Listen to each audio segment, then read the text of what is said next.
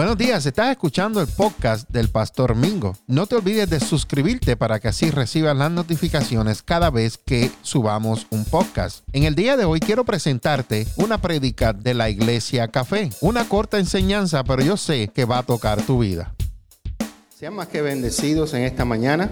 Estamos contentos por todo lo que Dios está haciendo en nuestras vidas. Dígale que está a su lado. Estoy contento por todo lo que Dios está haciendo en mi vida.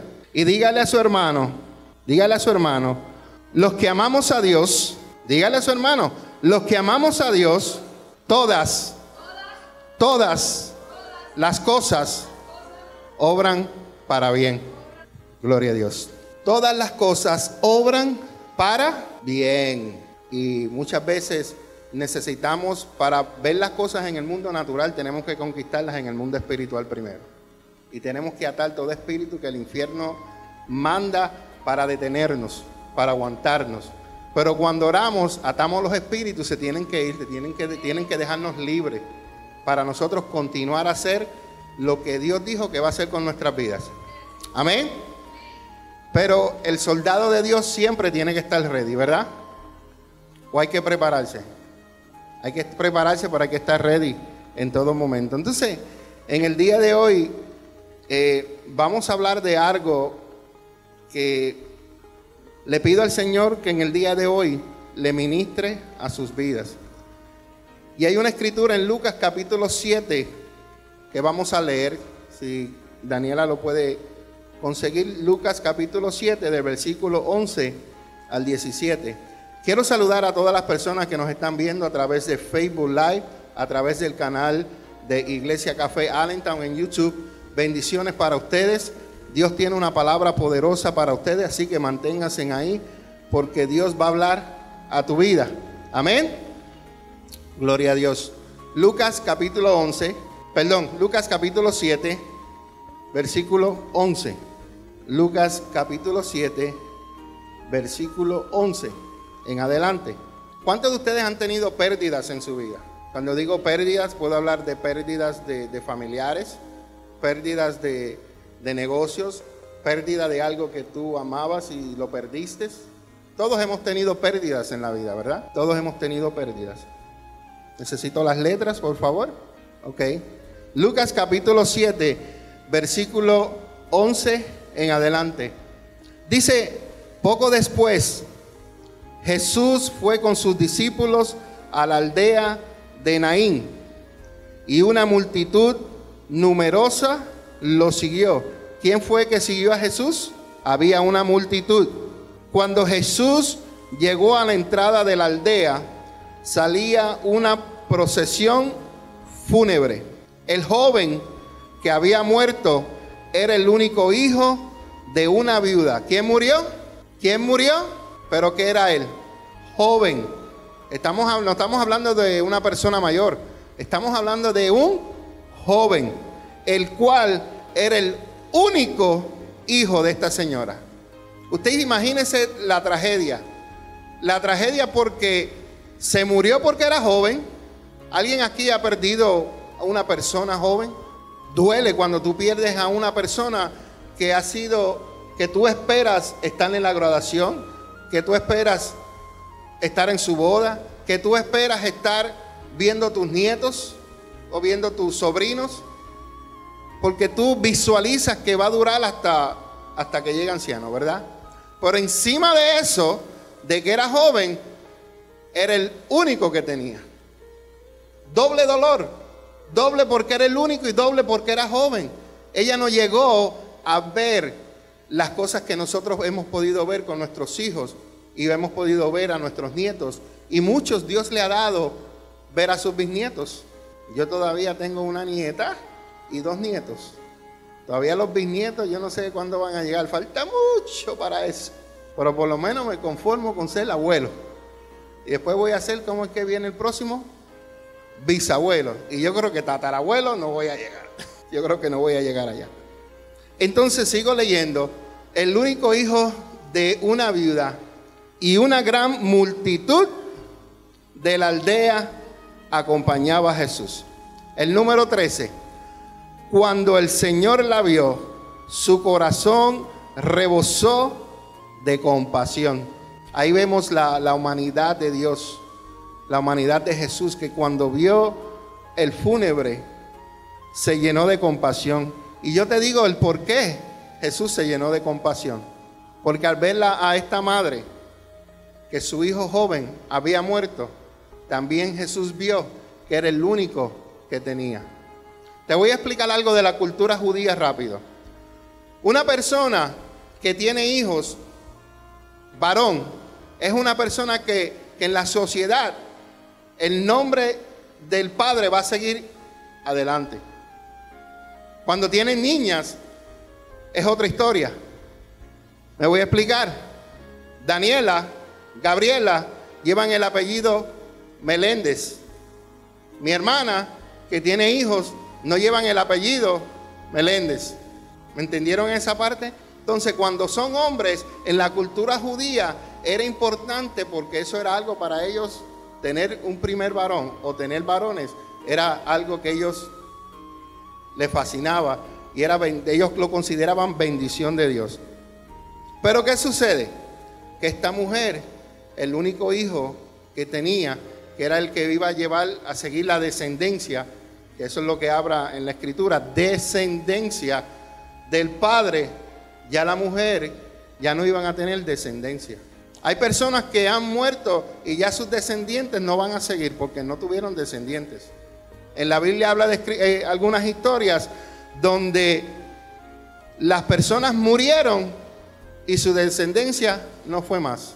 Te voy a hablar de una persona, se llama Saúl. Saúl, el único descendiente, fue el hijo de Jonatán. De ahí en fuera, todos los descendientes de Saúl fueron muertos, matados en guerra. Pero es importante que tú entiendas esto porque cuando tú eres varón, especialmente nosotros los varones, y tenemos hijos, estamos llevando nuestra descendencia, nuestro legado a la próxima generación. Si Greg tuvieras tenido dos nenas, el apellido Jiménez terminaba ahí. No, pero tienes que, por eso yo te digo que tienes que buscar, ahora ya tienes dos varones, busca a la niña para que... Te estoy animando, Greg, te estoy animando. Cuando continúa leyendo en el versículo 13, cuando el Señor la vio, su corazón rebosó de compasión y le dijo, no llores. ¿Por qué Jesús le dijo a esta mujer, no llores? Cuando nosotros tenemos una pérdida, lo primero que nosotros vamos a hacer, Greg, puedes pasar por aquí. Lo primero que nosotros hacemos es venir donde la persona y darle que nuestras qué, nuestras condolencias. Y venimos, lo abrazamos, le damos las condolencias y ¿qué más hacemos nosotros? ¿Qué más? ¿Alguien me puede decir qué más hacemos aparte de dar las condolencias? ¿Alguien? ¿No hacemos nada? Cuando se le muere un familiar a una persona, ¿qué hacemos? Que Dios le dé fuerzas en ese caso. No hay palabras, eso es lo que quería escuchar. No hay palabras que tú le puedas decir a esa persona que lo conforte. No hay palabras. Una de las cosas, Aileen, más difícil para mí es para yo ir a un, a un velorio llevar una palabra. It's hard. Porque no hay palabras que tú puedas decir que puedan confortar a una persona. Pero aquel que es la palabra, que es Jesucristo, le dijo, no llores. ¿Tú sabes por qué Jesús le dijo no llores? Porque Él es el camino, la verdad y la vida. Él es la resurrección y le dijo, no llores. A veces pensamos que nuestra situación se nos acabó el mundo. Gracias, Greg. Pero Jesús le dijo, no llores porque Él tenía algo bueno que Él iba a hacer con ella. Le iba a devolver a su hijo. Por eso Jesús le dijo, no llores. Muchas veces nosotros lloramos por las situaciones que nos están sucediendo en la vida. Y Jesucristo nos, nos dice a nosotros, no llores, porque yo tengo algo hermoso para ti. Yo tengo algo bueno para ti. Posiblemente tú crees que se te acabó todo en la vida, pero Jesús te dice en esta mañana, no llores porque yo tengo algo mejor para ti.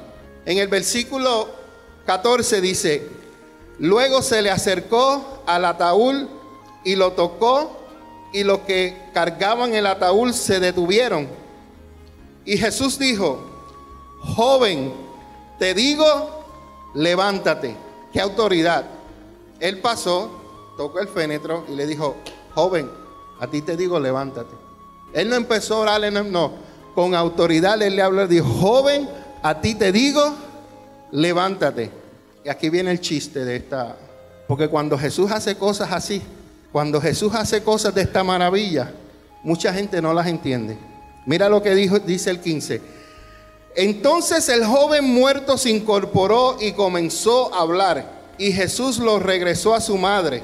Un gran temor se apoderó de la multitud. Hay gente que cuando ven que Dios resucita cosas de tu vida, hay gente que tiene temor. Hay gente que no lo entiende. Hay gente que no lo comprende. Y muchas personas quieren ver tus sueños muertos. Hay muchas personas que quieren verte más abajo de donde pisan tus pies. Quieren ver todo muerto en ti. Y muchas personas cuando ven que Jesucristo resucita las cosas que las personas estaban mirando, que estaban muertas, sienten temor. Y el temor no es el temor a Dios. El temor es esta palabra que es sinónimo de miedo. Porque dicen, wow, ¿qué le pasó a Bárbara? Tienen un temor porque dicen, hmm, yo la quería ver más allá debajo de los pies de ella. Porque hay gente que piensan de esa manera. Pero cuando ven que Dios resucita tus sueños, se sorprenden y tienen temor.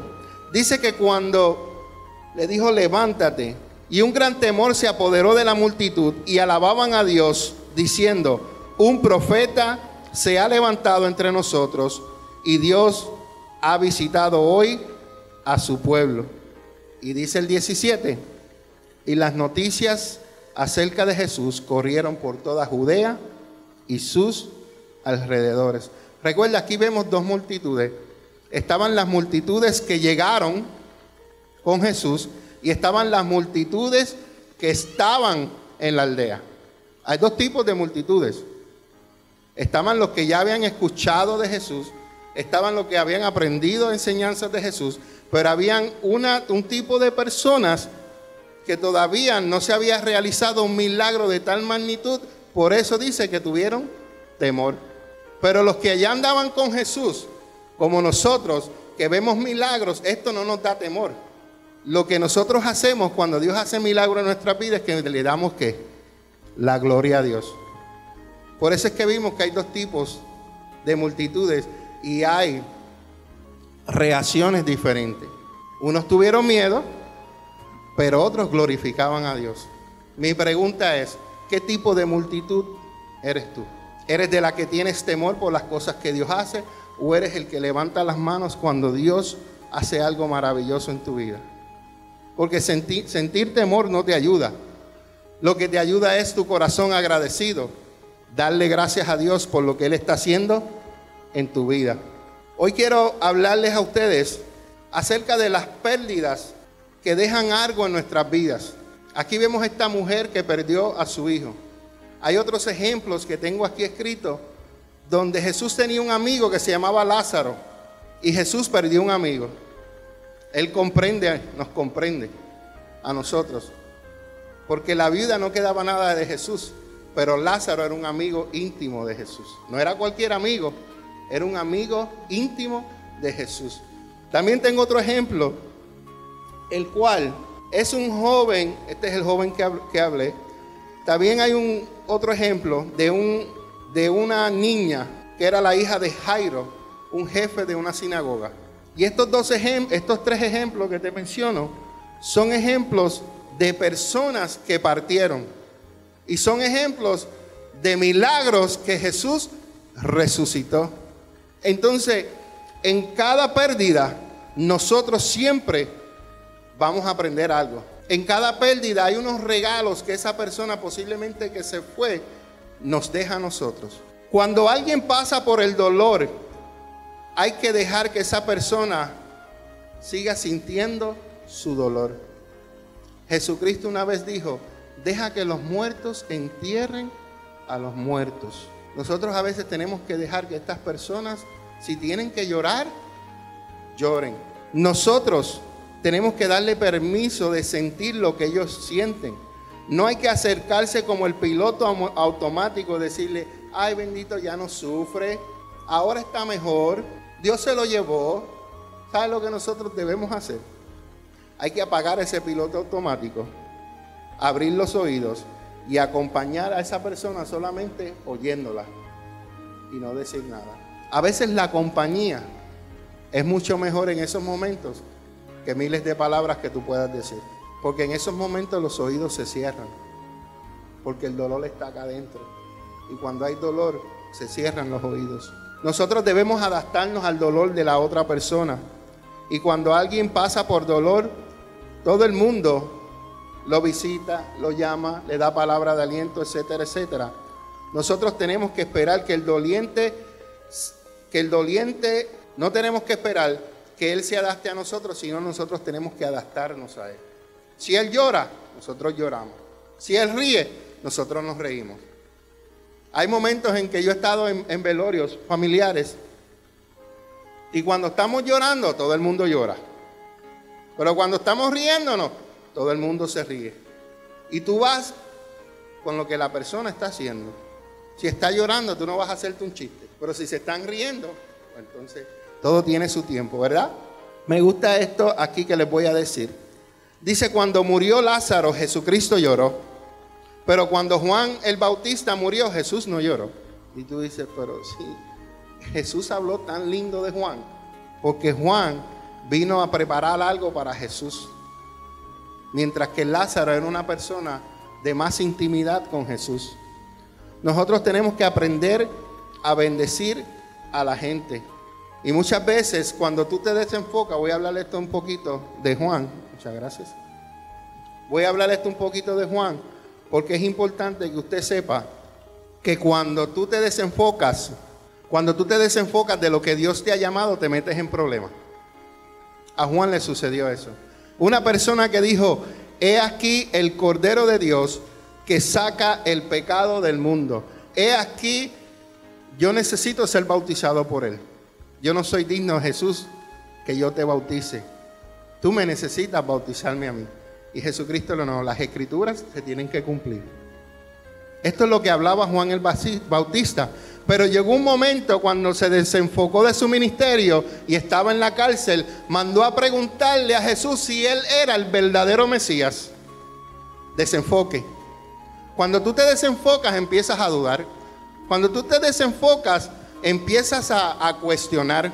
Cuando tú te desenfocas de lo que Dios ha escogido para ti, y del ministerio que Dios ha cogido para ti, ¿sabes qué? Empiezas a preguntarte, ¿será Dios o no será Dios? ¿Me habrá dicho Dios o no me habrá dicho Dios? ¿Por qué? Porque te desenfocas. Y eso le pasó a Juan el Bautista. Cuando se desenfocó, perdió la visión hacia dónde iba. No pierdas tu visión. Dile a que está a tu lado, no pierdas tu visión. No la pierdas. Mantente enfocado. Porque si te desenfocas, algunos de ustedes, si no lo saben, pero algunos de ustedes saben lo que le pasó a Juan el Bautista. Juan el Bautista le cortaron la cabeza. ¿Por qué? Porque se desenfocó. Y si lo vemos en el mundo espiritual, cuando nosotros nos desenfocamos, Satanás nos corta la cabeza. Cuando nos partimos de donde tenemos que estar. Cuando tenemos que estar sometidos a Dios y no estar pendiente de otras cosas, sino pendiente a lo que Dios tiene para ti y para mí. No dejes que te desenfoques. Aquí le voy a dar lo que, dije, lo que dice el título. Todas las pérdidas nos dejan algo y nos dejan tres, tres regalos. Me hubiera gustado que usted lo pusiera, hubiera tenido el, PowerPoint para que usted lo viera aquí. El regalo que nos deja la pérdida de algo es que nosotros recuperamos la sabiduría de la prioridad. Cuando tú pierdes a un, a un ser querido, tú sabes lo que eso hace en tu vida te hace recapacitar y pensar lo corta que es la vida.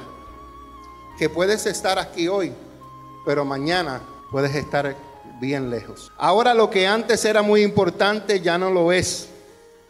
Y lo que nos parecía cosas tontas ahora tienen un sentido muy grande. Eclesiastés 7 nos dice, mejor, ir, es ir al velatorio que ir a una fiesta. ¿Y el por qué? Porque cuando tú viajas, vas a una fiesta, vas a pasarla bien, muchas veces te ridiculizas. Muchas cosas haces cosas tontas. Pero en el velatorio, cuando tú vas, empiezas a meditar empiezas a pensar, empiezas a priorizar las cosas, tomas conciencia de la corta que es la vida, que son realmente importantes y las cosas que son secundarias. Eso es lo que tú aprendes cuando tú vas a un, a un velatorio. Te hace reflexionar. Y más cuando tú pierdes una persona que es de tu misma edad. Yo tengo 49 años, perdón, tengo 48 años, cumplo en nueve días, cumplo 49. Y mucha gente que yo iba a la escuela ya han partido. La noticia más reciente que me impactó fue la muerte del protagonista de Black Panther, 43 años. ¿Y por qué te digo esto? Porque cuando la muerte llega no tiene edad.